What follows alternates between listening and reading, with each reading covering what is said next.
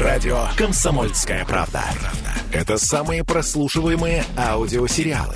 Я слушаю радио «Комсомольская правда». И тебе рекомендую. Реформа МВД. 10 лет спустя. Спецпроект Ивана Панкина.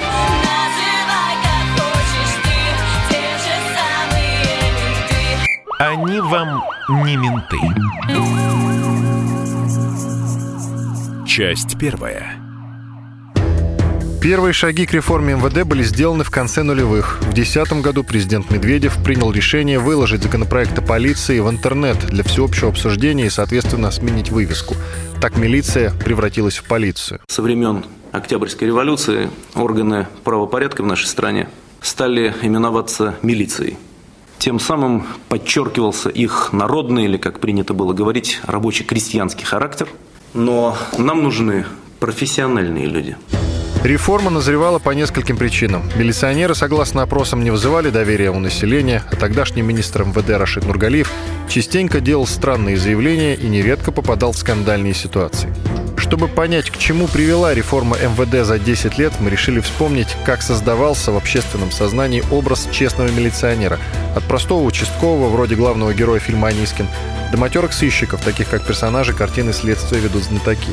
Поговорили с людьми, которые служили в милиции в советские годы, в лихие 90-е и в сытые нулевые. Но обо всем по порядку. Итак, год 1968 министром МВД СССР становится Николай Щелоков. Под его руководством ведомство серьезно встряхнулось и вышло на новый уровень. Была реальная раскрываемость, коррупции почти не было. О милиционерах писали захватывающие детективные романы, снимались шикарные фильмы. Но все это было перечеркнуто из-за противостояния главы МВД с главой КГБ Андроповым. Показания Павла Пряникова, историка, журналиста. Убийство на Ждановской, декабрь 1980 года, это, пожалуй, такой апофеоз или я бы сказал, финальная, может быть, э, точка противостояния МВД и КГБ, э, которое началось в 60-х годах. Но история это известна, даже был снят фильм по ней «Убийство на Ждановской», э, когда подвыпивший на празднике майор КГБ проехал свою остановку, вышел на Ждановской. Ждановская сейчас ныне Выхина. Там попал в отделение милиции, в котором его, в общем, и убили. Это послужило поводом для усиленной проверки работы МВД и в Москве, и вообще в целом МВД. И от отстранения МВД от ряда громких дел. Например, мало сейчас уже кто помнит, что хлопковые дела и вообще антикоррупционные дела в конце 70-х а, начинало именно МВД. И только потом, декабрь 80-го года, и вот примерно с 81 -го года эти громкие дела, коррупционные в отношении э, правящих э, крупных э, фигур, были переданы в КГБ. Но, как я уже сказал, противостояние это началось с 60-х годов. А уж если совсем глубже копать, наверное, с 40-х, 50-х, с разделения суперведомства НКВД на несколько конкурирующих организаций, среди которых, ну, вот главное МВД, МГБ, как они ранее назывались, Министерство общественного порядка называлось милицией и тому подобное. В общем, двух этих спецслужб. По мелочам там действительно они сталкивались все время. Например, Андропову очень не понравилось то, что Щелоков, ссылаясь на а, практику Ленина, перевел охрану зданий ЦК КПСС и вообще зданий главных управляющих а, структур а, в Советском Союзе под охрану милиции взял эту функцию от КГБ. Позднее она была выделена уже вот в наше время ФСО, в особую службу, Федеральная служба охраны. Вот до начала 90-х годов эту функцию осуществляла МВД. Понятно, это всегда была ведомственная грызня. Первое, что Щелоков сделал, он, конечно же, э, как человек здравомыслящий, решил повысить материальные, материальную составляющую этой работы. Например, он выбил э, такое положение во многих городах, в том числе вот в крупных центральных, э, до 10% новых квартир должно было идти милиционерам. Потому что он понимал, что милиционер должен быть обеспеченным человеком, ну, по советским меркам для того, чтобы избежать вот этого мелкого взяточничества, там, кумовства какого-то. Да, это, может быть, не спасло, но тем не менее. А второй – это, конечно, жесткий контроль. Это хотя была не его заслуга, а его предыдущих э, руководителей, но, тем не менее, это постоянные комсомольские наборы в милицию, когда людей брали без э, соответствующего образования. Это началось вот с чистки, э, ну, такой после Бериевской чистки в 50-е годы, так называемый комсомольский призыв. Э, при Хрущеве тоже проходила реформа МВД. Вот вы просто задумайтесь, что из 18 тысяч человек центрального аппарата было сокращено 12 тысяч, две трети. И вместо них набраны вот люди по так называемому комсомольскому призыву.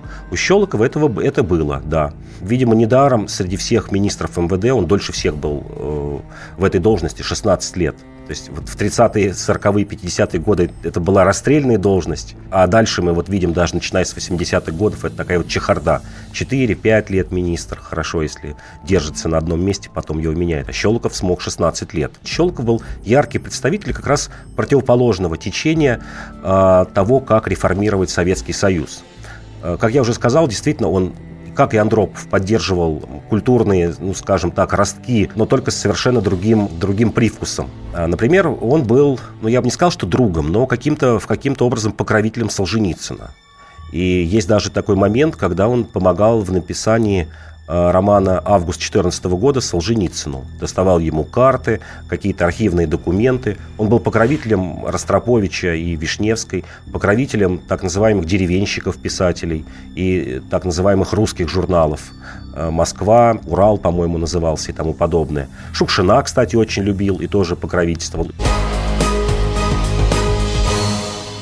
Такая версия есть – что действительно в сентябре, по 10 сентября 1982 года, это буквально за два месяца до смерти Брежнева, Щелоков дал приказ на допрос Андропова, хотя не совсем понятно, в чем там можно было допрашивать и в какая причина. Но человек якобы готовил переворот – Хотя немножечко в это не верится, потому что ну, система была другой. Но тем не менее, да, есть такая версия, что ехали уже «Волги» с, с милицейским спецназом, их задержали доблестные бойцы спецназа КГБ в районе проспекта Мира, вот пересечение с Садовым кольцом, где-то тут близко к Сретенке, отвезли на Лубянку, эм, была якобы и перестрелка, несколько раненых э, человек, якобы послужила, ну, таким последним камушком в отношениях э, Андропова и Щелокова, что перевесило, в общем, их, скажем, такой нейтралитет, пусть и враждебный нейтралитет, э, который стал, перешел уже к открытой борьбе. Причем расправу медленную. Сначала Щелокова. Снимаем из министров МВД,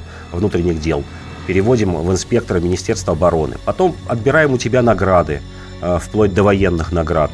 Потом лишаем тебя наградного оружия. Вот ступенька за ступенькой это так вот шло. Сначала покончила самоубийством жена Щелокова, вот не выдержав медленных э, таких, я бы сказал, мучений. А в конце концов покончил и сам Щелоков самоубийством. Показания Александра Хинштейна, главы Комитета Госдумы по информационной политике. Николай Анисимович Щелоков, бытность которого и началась вся системная работа по пропаганде э, образа милиционера, как герой нашего времени, был не дурак. Не случайно он дружил и с многими писателями, артистами, художниками, и вообще сам был не чужд искусств. И я, как человек, детство которого прошло в Советском Союзе, в советское время, могу вам сказать, что до окончания школы я, например, свято верил в то, что человек в серой милицейской шинели – это исключительный источник закона и справедливости. То есть допустить, что милиции могут быть оборотни, ну, можно было, но это какие-то вот исключения из правил из, из фильма «Рожденная революция». Это результат во многом и пропаганды, конечно же, знатоков, инспектора Лосева, там, место встречи изменить нельзя, э, многочисленных книг, статей. Но невозможно выдать искременты за бриллианты.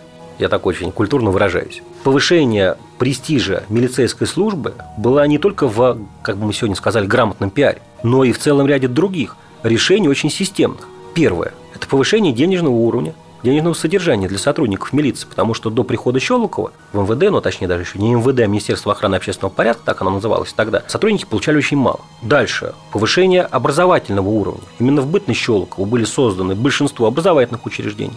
Академии управления МВД, университеты МВД. Практически во всех крупных регионах появились филиалы милицейских институтов, среднеспециальные школы. Появились многие службы, которых не было раньше, ну, например, неведомственная охрана. Очень серьезно начали заниматься внедрением техники – социальные гарантии, жилье.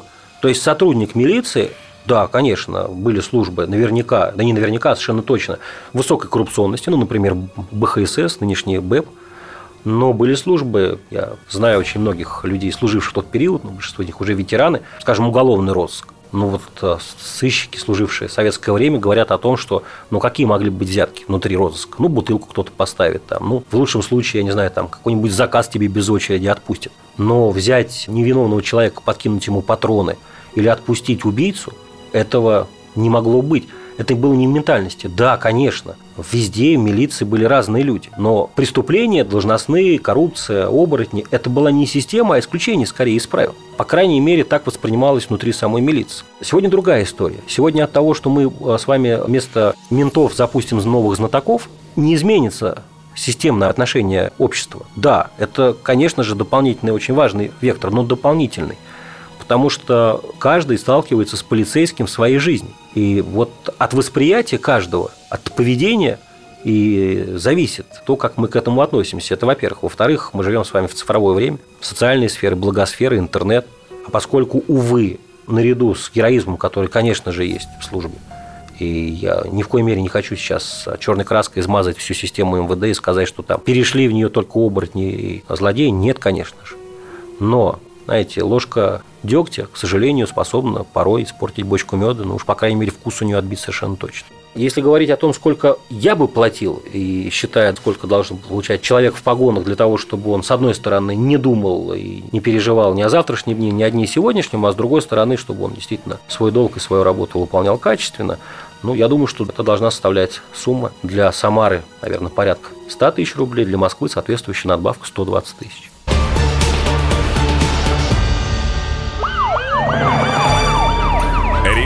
МВД. 10 лет спустя. Спецпроект Ивана Панкина. Они вам не менты. Часть вторая. Показания Андрея Кивинова, писателя, автора сценария сериалов «Улица разбитых фонарей» и «Убойная сила». С конца 80-х по конец 90-х сотрудник милиции, подполковник в отставке. Я где-то года три успел проработать э, именно в советское время. Вот такого там отношения, что все вы там сволочи, собаки, коррупционеры, там менты и подонки, такого не было.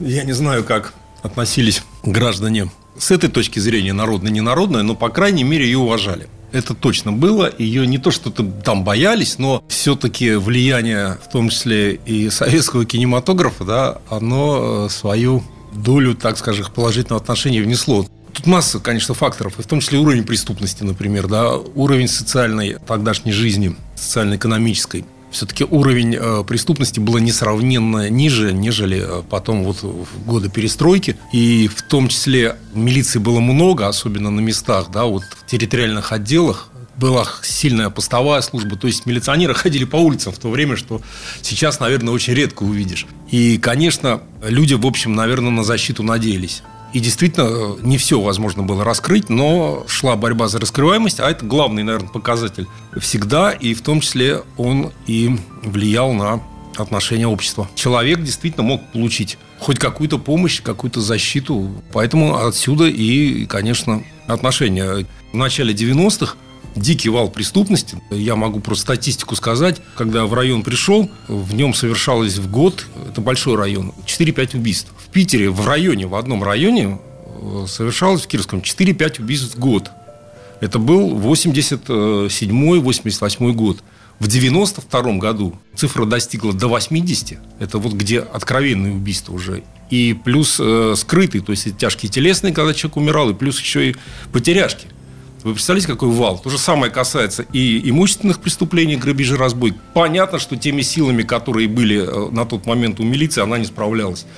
Разумеется, искать, конечно, защиту вот у такой достаточно слабоватой системы, да, люди уже не могли, и, конечно, отсюда пошло отношение вы ничего не делаете, вы все продажные. А что, собственно, они могут, да, люди, когда вот, ну, вот такой вал пошел, да, это же перестройка, все понятно, реформа. Действительно, кстати, э, что тут греха таить, многие сотрудники действительно стали зарабатывать именно, имея удостоверение и оружие, там, да, зарабатывать на стороне.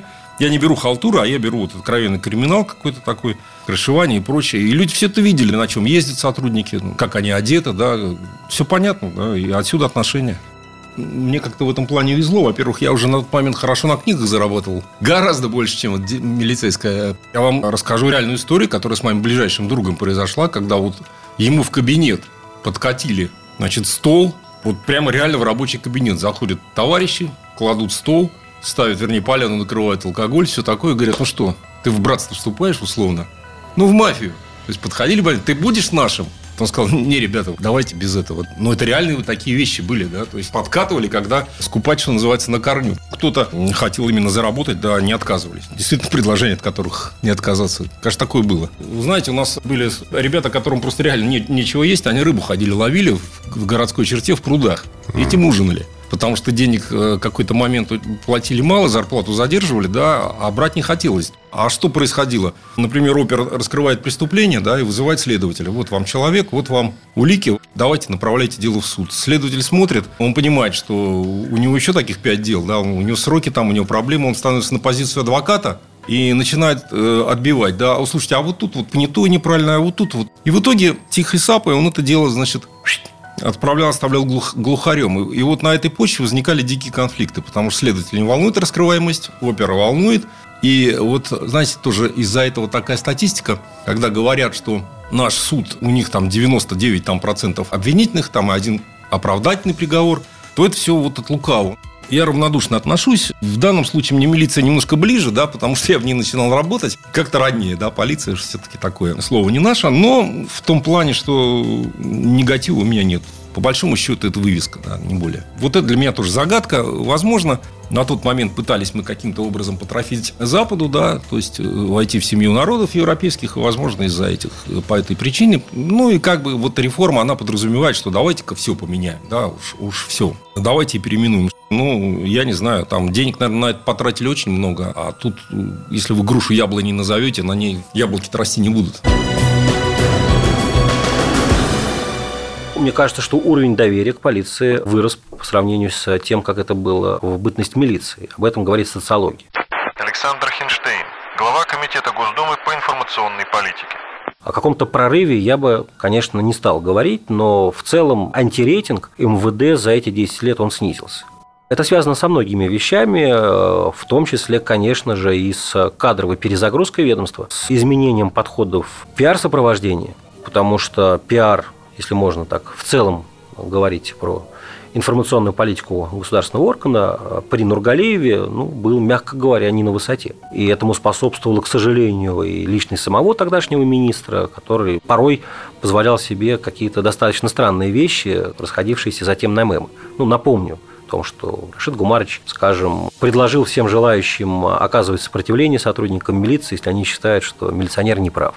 Со словами «я разрешил» или э, когда он объявил о том, что реформа прошла, и там за его спиной в прошлом, я практически дословно цитирую, осталось все негативное, все значит, взяточники, оборотни, а в новую полицию перешли только самые лучшие. Или э, знаменитая сцена, когда он стал демонстрировать журналистам э, свои навыки йоги и растянулся в генеральском мундире в позе лотос. Мне кажется, это не совсем то, чего ждет общество. Реформы не хватило содержания реформу проводили, на мой взгляд, не для того, чтобы изменить реальную работу органов внутренних дел, систему взаимоотношений общества, э, полиции, а для того, чтобы ну, сформировать некую оболочку. Дальше очищение системы.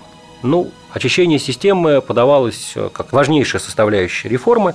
Для этого были созданы аттестационные комиссии в центре, на местах. Эти аттестационные комиссии должны были отсеять и не допустить к переаттестации, к переходу из милиции в полицию всех сомнительных людей. Что получили мы на выходе? Эти аттестационные комиссии, как в центре, так и на местах, работали сугубо формально. Я тогда подсчитал, что они в среднем прогнали через себя порядка 875 тысяч в течение менее месяца. То есть на одну кандидатуру в среднем, там, если посчитать, ну, там какие-то доли минут приходилось. Абсолютное большинство людей, 98 с лишним процентов, переаттестацию прошли. Андрей Кивинов продолжает. Большому счету, те, кто хотел, он остался. Формально, опять-таки, наверное, больше подошли. Увольняли пенсионеров, да, для палочки увольняли, может быть, там, кто уж совсем там, да, что называется, да, ничего не делал. За нормальных держались, поэтому берегли только в кино, да, вот приходит и тут же начинает там раскрывать. Извините, э, вот вы представьте, что такое опер на земле. Это не то, что я пришел тут, и сейчас я тут честный такой неподкупный, из меня с улицы набрали, а тут давай как орешки щелкать. Да фиг там. Чтобы нормальным опером стать, надо лет пять только пропахать на этой земле, да, и знать всех своих подучетников, знать там все связи в семьях там. То есть ты на территории своей должен просто с закрытыми глазами ориентироваться. Тогда ты сможешь что-то раскрывать. Какой новичок это раскроет? Поэтому, конечно, это больше профанация. Вот всех заберем там, да, выкинем новых, наберем честных. Ну, во-первых, честных не бывает, и где-то да, все равно начнут рано или поздно. Я бы, например, если проводил такую реформу серьезную, я бы не вывеска и не перетрубация отделов. Название отделов поменяли там, ну, шил на мыло. Вот. Э, если делать капитальную реформу, то, например, я бы, конечно, усиливал низовые звенья. У меня у полиции нет других задач, кроме как раскрытия преступления. Это одна. И главное, за все там, начиная Погоди. от паспортисток и кончая ИДН, они должны раскрывать преступления. Так вот, я бы усиливал как раз низовые... Вы попробуйте сейчас вызвать полицию. Ну, в лучшем случае, там, через 40 минут приедет. Ну, там, на какой-нибудь бытовой скандал, там, или участковый придет. В то время, когда я работал, какие-то заявки просто бегом бежали. Я считаю, что надо, конечно, оперативный состав увеличивать на местах именно на земле. Это основная работа. Сидя в главке, ты там много не раскрываешь. Все, конечно, растет вот оттуда. И в целом основному сокращению в ходе реформы подверглись не подразделения, обеспечивающие или вспомогательные, не штабные подразделения, а подверглись именно рабочие.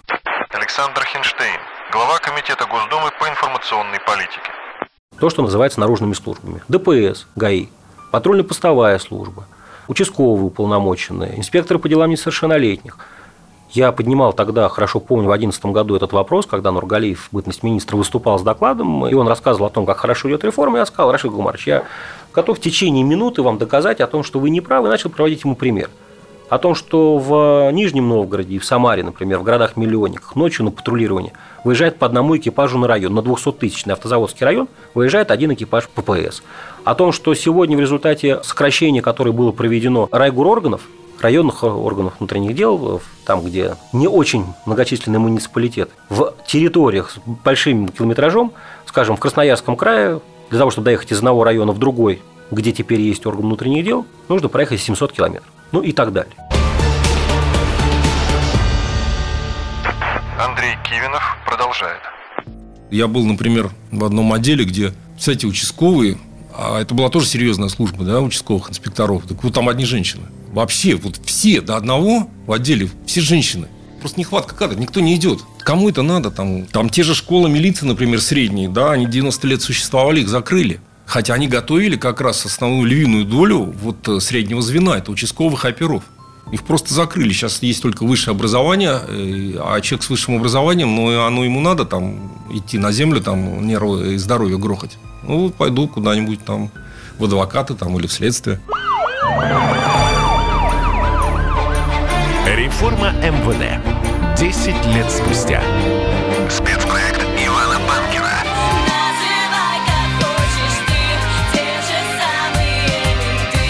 Они вам не менты. Часть третья. Показания Дмитрия Пучкова-Гоблина, переводчика. В начале 90-х работал в милиции. Уволился в 98 году в звании старшего лейтенанта.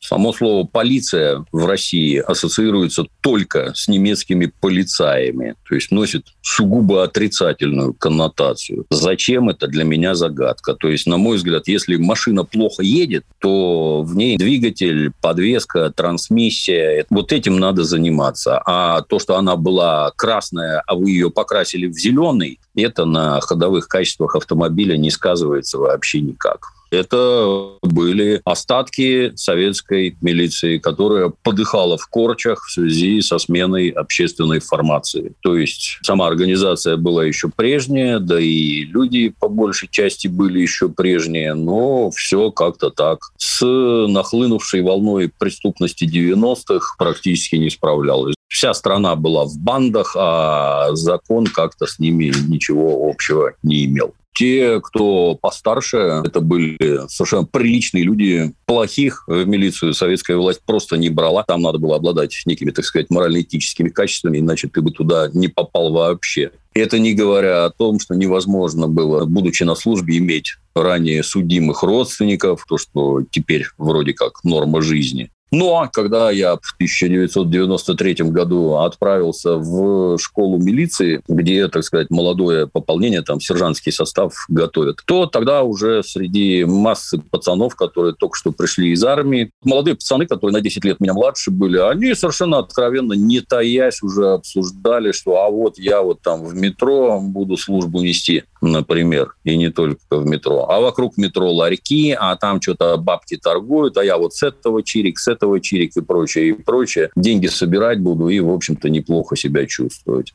Ну, в этом многие начинают подобных граждан обвинять, но это всегда звучит смешно. Если единственная цель в жизни обозначена как обогащение, странно ожидать, что эта самая милиция, как часть общества, останется какими-то там светозарными джедаями, если все вокруг воруют. Ну и милиция в стороне стоять не будет. Тем не менее, тогда, в те времена, то есть все 90-е, например, оперуполномоченный не мог приехать в свой отдел на Land крузере за 100 тысяч долларов. Это как-то, вы знаете, во-первых, не поощрялось, во-вторых, внутри это было просто недопустимо. Ну, а сейчас нормально, можно пойти к любому колодку полицейскому, посмотреть, на каких машинах сотрудники приезжают. Многих ждут откровения. Смотрите, до 90-го года, тогда Советский Союз, такого уровня коррупции, конечно, в органах не было и быть не могло. Андрей Кивинов, писатель, автор сценария сериалов «Улицы разбитых фонарей» и «Убойная сила». С конца 80-х по конец 90-х сотрудник милиции, подполковник в отставке. У милиционеров была хорошая при этом зарплата. Какая коррупция? А потом появилось окно возможностей, когда вдруг появилась возможность, что называется, зарабатывать не только на зарплату. Перестройка, капитализм, рэкет, все такое. И даже в начале 90-х, подходя, например, к какому-нибудь там отделению, ты мог увидеть уже такие дорогие иномарки у сотрудников. Понятно, что люди это все видели. Понятно, что люди понимали, это, наверное, не на зарплату. Дмитрий Пучков, Гоблин, продолжает. Я на службу поступил в 1992 году. У меня зарплата была 26 долларов США. В 1998 году я уволился, у меня зарплата была 180 долларов США. Я не могу сказать, что я там голодал, испытывал какие-то муки и лишения. Ну, так, обычная, нормальная, рядовая жизнь. Несмотря на то, что, ну, сейчас кажется, что 26 долларов – это ни о чем. Жить можно было нормально. Даже в отпуск в Крым ездил. Вот когда ездил в отпуск в Крым и где-то там на поезде ехал, в Харькове менял рубли на украинские гривны. Вот там сразу понятно, что мы тут в России очень и очень неплохо живем, потому что на Украине было хуже на порядке. А я там со своей зарплатой в 26 долларов США чувствовал себя, не сказать, что олигархом, но состоятельным парнем. Все, как говорится, познается в сравнении. Ну, я уволился до реформы в 98 году. Нужна, естественно, то есть ряд вещей реформировать просто жизненно необходимо. Плюс там по ходу этой самой реформы решаются вопросы достаточно специфические, как, например, когда давайте будем аттестовать личный состав. То есть вот сейчас у нас вот реформа, мы, мы всех выведем за штат, а в ходе аттестации мы назад возьмем только угодных, а неугодных отсечем. Там масса вопросов самого разнообразного толка решается. Реформы как таковой не было. Эта реформа была псевдореформой. Александр Хинштейн, глава Комитета Госдумы по информационной политике. Потому что основные задачи перед ней поставленные ну, на выходе выполнены или выполнены в полном объеме, к сожалению, не были. Мне кажется, что тогдашнее руководство МВД просто посчитало, что такой ребрендинг, он скажется плодотворно. Ну, в самом по себе ребрендинге нет ничего плохого. Поэтому любой маркетолог скажет, что обновление или изменение бренда – это всегда хорошо. Само по себе переименование и замена двух букв, она, в общем, была сама по себе неплоха, если бы она сопровождалась какими-то содержательными изменениями. Потому что, да, надо признать, что к началу реформы уровень недоверия общества к милиции, к МВД и негативного восприятия, он, увы, уже зашкаливал. С этим что-то было нужно делать. Пучков, Гоблин, продолжает. Нужна ли она? Понимаете, когда гражданин Нургалиев, будучи министром, сообщает, что если вам кажется, что сотрудник поступает неправомерно в отношении вас, не стесняйтесь, бейте его. Как вы думаете, может ли вообще занимать министерское кресло человек, который советует гражданам избивать сотрудников милиции? Ну, на мой взгляд, нет. А в свободную минуту демонстрирующий, как он там занимается йогой в форме, скинув ботинки, задирая там ноги выше башки, ну, мягко говоря, странно как-то. Оно на всех уровнях неправильное было, но это, в общем, процесс исключительно непростой. Начиная с переименования, когда вот эта милиция, ой, вы же знаете, как у нас говорил один известный персонаж, что это непрофессиональная организация была, а люди, между прочим, там заканчивали специальные учебные заведения, которые для них, для непрофессионалов были построены, получали высшее образование, юридическое, несли службу, верно служили родине, а ты их взял всех вот чохом, обдал, а теперь, оказывается, оказывается, вот это вот было непрофессионально все, а теперь стало профессионально. Естественно, это, кстати, вызывало дикое раздражение у большинства сотрудников. И те, кто служил давно, они массово увольнялись, потому что принимать участие вот в этом ни малейшего желания ни у кого не было. Вот я на оперативной должности, например, непрерывно собирал оперативную информацию, которую агентурный аппарат пишет от руки. А для того, чтобы это, так сказать, зафиксировать и разослать по месту совершения преступлений, я тоже пишу все это от руки. Ежемесячно я от руки исписывал, ну, не менее пачки бумаги, то есть это там в пределах 150-200 страниц. Является ли это бюрократией? Ну, вопрос, мягко говоря, странный. Я, с одной стороны, могу все это носить секретной машинистке, но для того, чтобы нести секретной машинистке, я сначала должен это переписать в секретный блокнот. Она с секретного блокнота распечатает. После этого я должен уничтожить страницы из секретного блокнота. Все это там пересылается и прочее, и прочее. В общем, это не пень-колода, а именно секретность. Поэтому мне проще было писать от руки стремительно и быстро, чем, собственно говоря, я и занимался. Является ли это бюрократией? На мой взгляд, нет. Это особенность секретного делопроизводства. Понимаете, вы когда придете в ту же прокуратуру или к тому же э, руководству в глав, вас спросят, ну, парень, покажи, как ты раскрываешь преступление. Андрей Кивинов, писатель, автор сценария сериалов «Улицы разбитых фонарей» и «Убойная сила». И что ты будешь им рассказывать, что я тут в засадах сижу? Нет, вот ты нам покажи, как бы, сколько ты судимых проверил. И поэтому вот ты сидишь и пишешь справки. А я там проверил столько судимых, столько-то склонных, столько-то это самое, все туда это подбиваешь, чтобы потолще. И многие даже не открывают. Ну, ну, смотрим, работа идет, да, все хорошо. Писались откровенно иногда идиотические справки, никто не считал, но зато был объем. Дмитрий Пучков-Гоблин продолжает. Бывало и такое, естественно. Гражданин Кивинов в этом вопросе серьезнейший специалист. Что про это думают граждане? Ну, граждане в основном питаются слухами. Вот они кино смотрят и слухами питаются. Потому что как чего не коснись, о, да там одни взяточники, о, там всех бьют, о, там вообще такая коррупция туда-сюда. Задаешь вопрос гражданину, а ты когда последний раз с милицией-то сталкивался? Я никогда.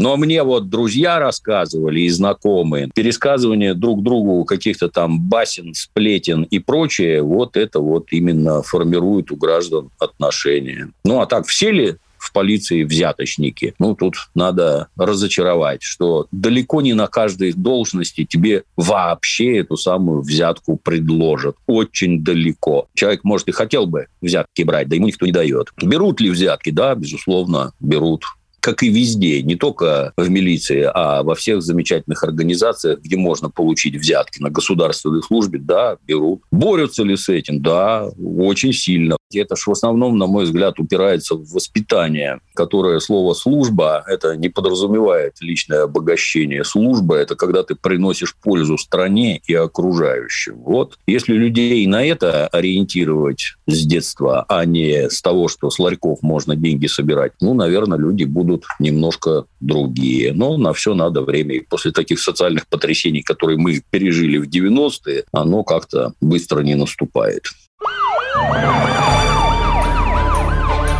Реформа МВД. 10 лет спустя. Спецпроект Ивана Панкина.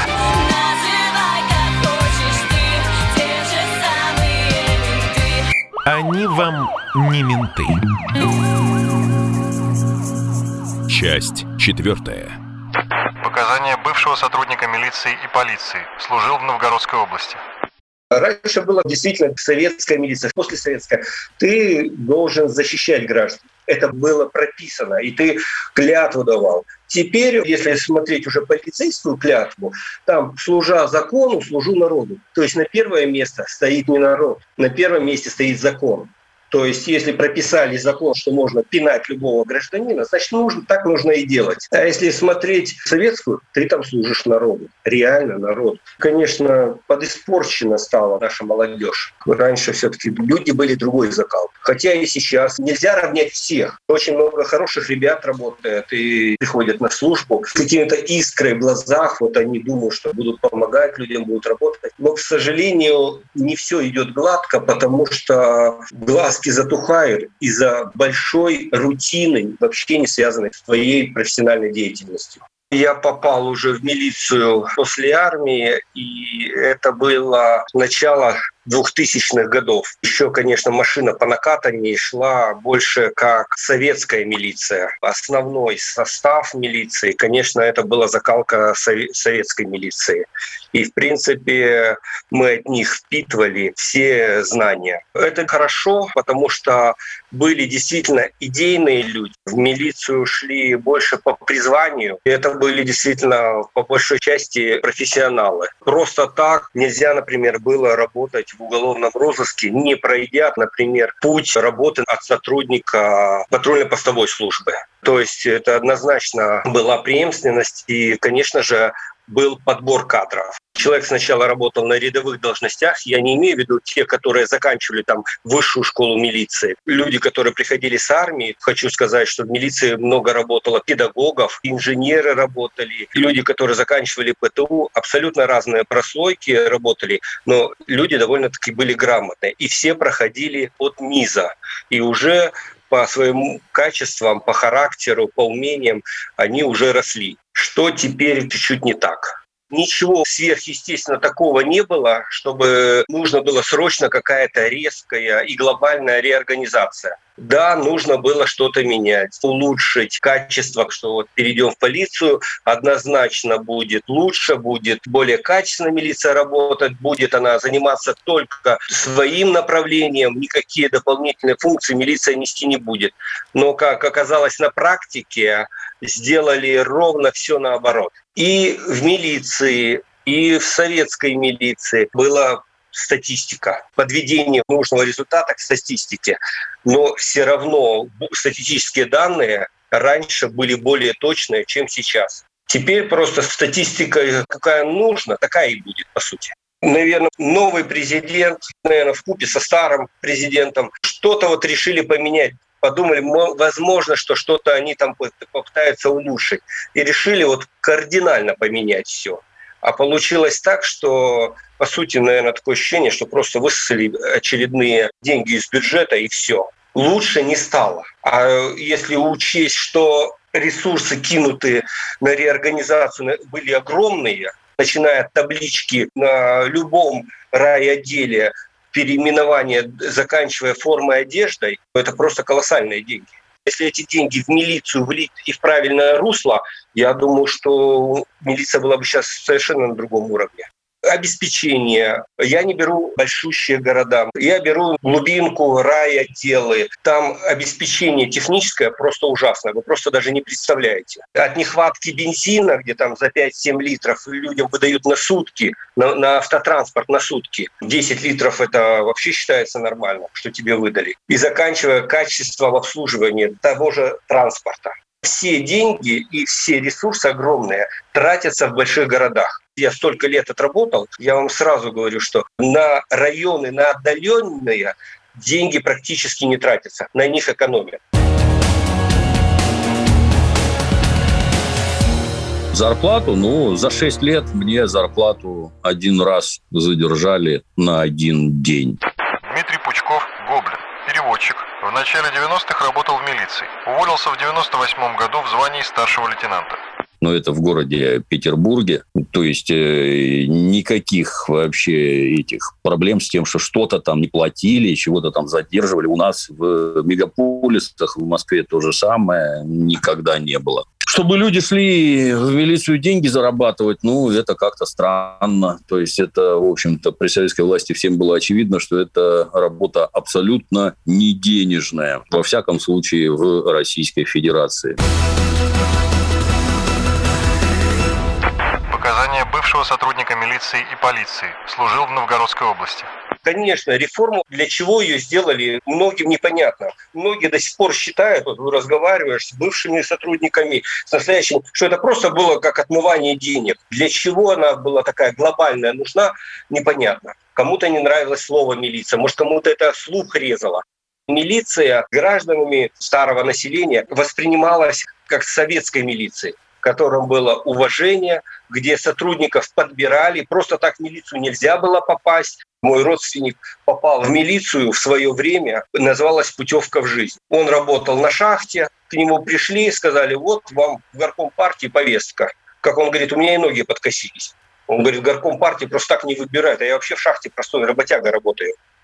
Вот он говорит, я пришел в горком партии, мне говорят, мы за вами наблюдали, на вас выдали ваши руководители хорошую характеристику, теперь вы будете защищать наших граждан. Мы вас выдвинули, и вы идете оформляться в райотдел милиции и будете помогать гражданам. Он даже не метил, не собирался в милицию идти, его выбрали за ним наблюдали. Кадровая система очень хорошо отслеживала людей. И вот направляли, и он всю жизнь отработал в милиции. И вот когда я с ним разговаривал, он мне говорил, вот это в свое время называлось путевка в жизнь. У меня из забоя, из шахты милиционера много приятелей, знакомых работает. И ничего такого сверхъестественного и нового я не узнаю. Просто встречаемся, разговариваем. И они просто с завистью смотрят, что я уже ушел на пенсию. Они говорят, а нам еще эту ношу тащить и тащить. Удовольствия от работы у многих нет. Они работают, потому что уже определенный стаж наработали работать стало тяжело не в плане, что вот и много работы. Ее и раньше было много, и по ночам мы работали, и без выходных мы работали, когда э, случались особо тяжкие преступления. Но работать морально тяжело, что ты много времени тратишь не на свойственные тебе задачи. Например, там сотруднику уголовного розыска преступления надо раскрывать, там в засаде посидеть, преступника ловить, а он сидит за машинкой, как эта машинопистка печатает различные бумаги, ответы направо-налево. Вот это много отнимает сил. В плане э, бумажной волокиты, бумажного работы. Я пришел на работу действительно по своей профессии. И одну четвертую это были бумаги. Их всегда было достаточно много. Теперь можно сказать, что если не больше половины, то половину ты точно времени тратишь на бумагооборот. И только 50% своего времени на то, зачем ты туда пошел слушать.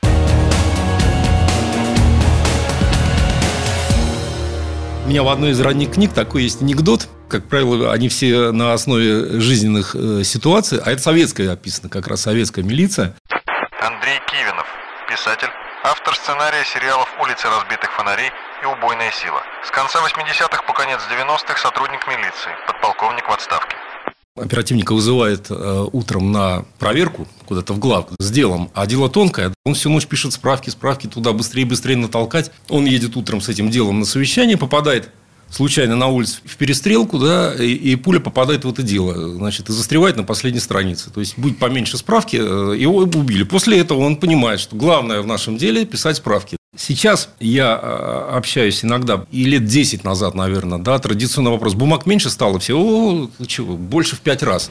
Но это такая отговорка, наверное, общая, да, потому что ну, все время это присутствует. Каждый считает, что бумаг было больше у меня, чем там у предшественников. У нас тоже хватало. Мы все смеялись. Главное оружие оперы – это, конечно, авторучка. Причины, ну, они понятны. Там, с одной стороны, там надо как-то показывать свою работу. У нас такая афоризм, что лучше всего мы воюем друг с другом. Да? Это еще из-за того, вот эта писанина была, что внутри своего ведомства существовали подведомства, и между ними тоже такая происходила бюрократическая война, например, между следствием и уголовным розыском. Да? Писалось это все ради бумаг. Фактически, если ты не напишешь, ничего не изменится, но формально надо писать.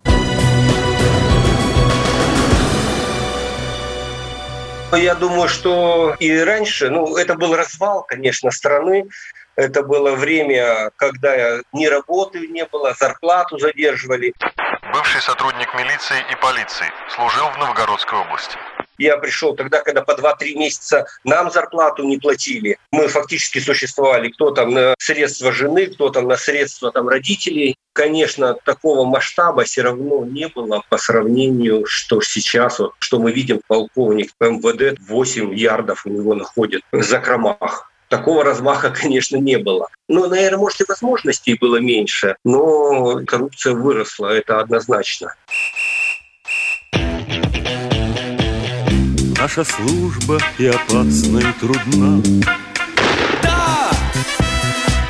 А пожелай ты им ни пуха, ни пера, прорвемся, а пера Наше чувство долга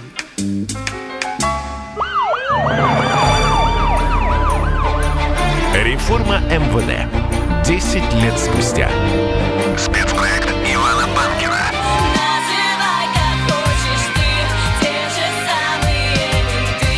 Они вам не менты.